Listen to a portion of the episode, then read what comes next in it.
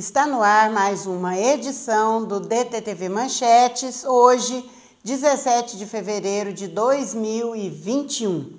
A cotação do dólar hoje comercial 5,37, turismo 5,55. Vamos agora para as manchetes de hoje de alguns dos principais jornais do Brasil.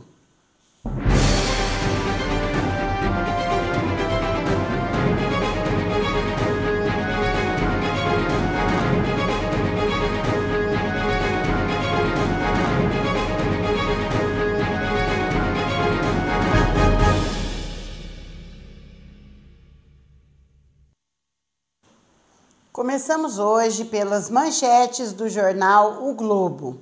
Sem novas doses, cidades de todo o país começam a suspender a vacinação. Prefeitos cobram cronograma, mas governo diz não haver previsão de entrega de imunizantes. Passado um mês do início da imunização, cidades de todo o país estão interrompendo a vacinação contra a Covid-19 porque não houve reposição de estoques. Deputado bolsonarista é preso após ataques a ministro do STF. O deputado federal Daniel Silveira, do PSL do Rio de Janeiro, foi preso em flagrante ontem à noite após divulgar um vídeo em que fazia apologia a agressões contra ministros do STF. A prisão foi determinada pelo ministro Alexandre de Moraes, um dos alvos dos ataques do parlamentar que é investigado no inquérito dos atos antidemocráticos. Biografia de Marilyn Monroe é destaque em O Globo.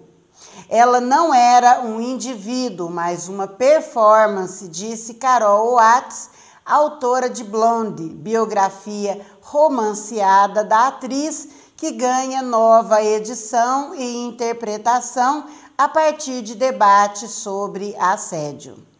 Uma massa de ar do Ártico causa frio congelante na maior parte dos Estados Unidos, como em Chicago, e levou destruição ao sul, onde tornados e temperaturas negativas mataram 21 pessoas ontem.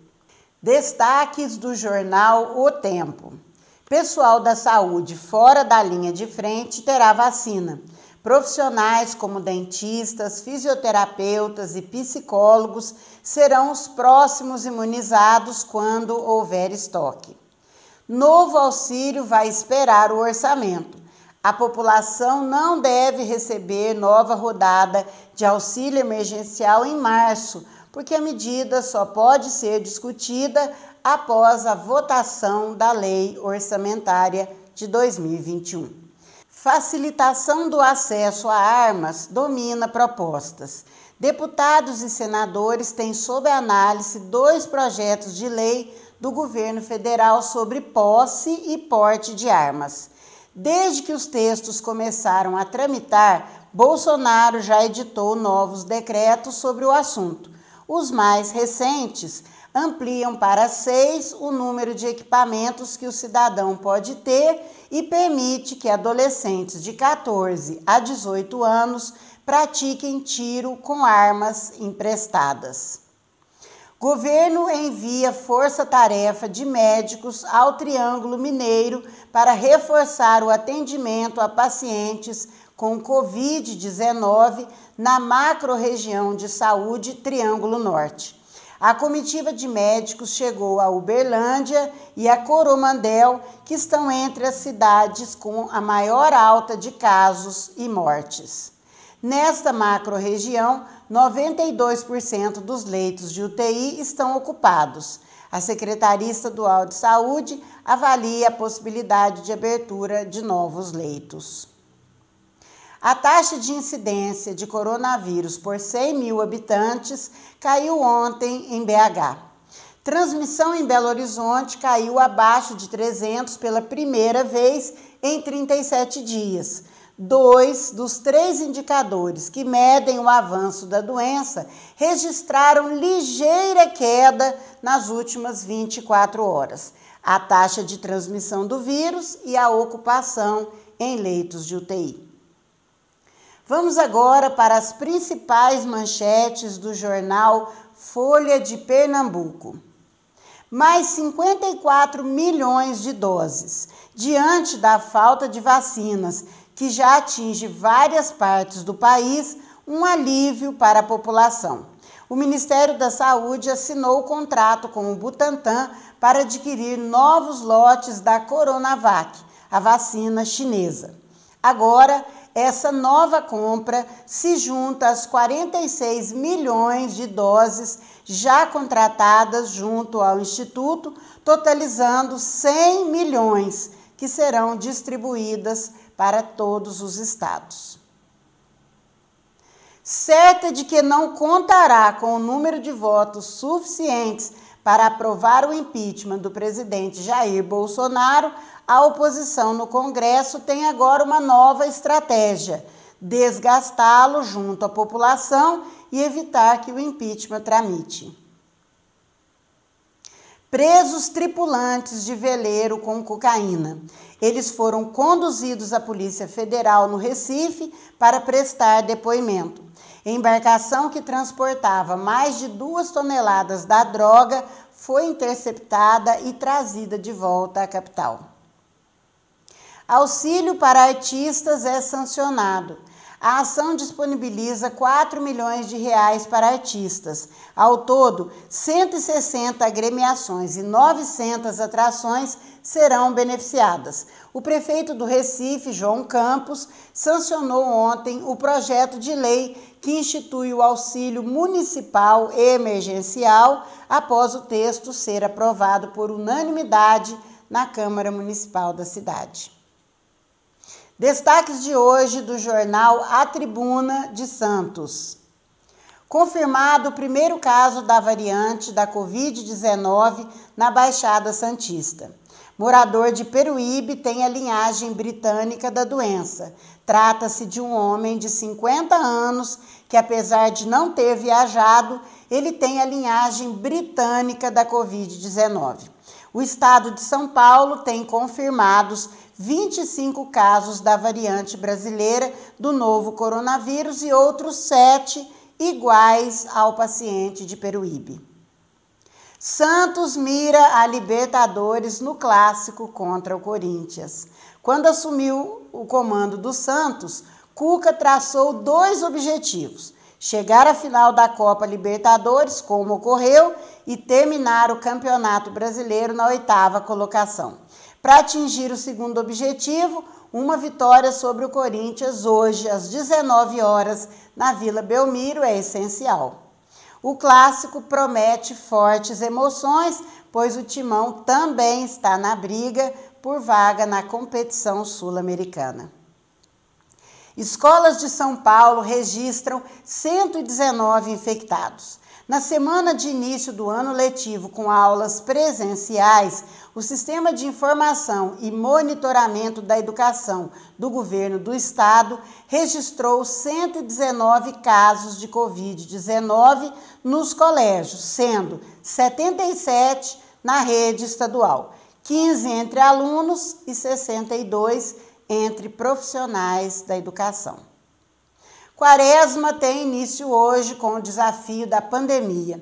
Um novo desafio para os católicos com o início da quaresma hoje. O período de 40 dias entre a quarta de cinzas e a quinta-feira santa, em 1 de abril, é tido como uma oportunidade de escuta mais atenta da palavra de Deus, reforçando também a atenção ao próximo e contra a indiferença ao sofrimento.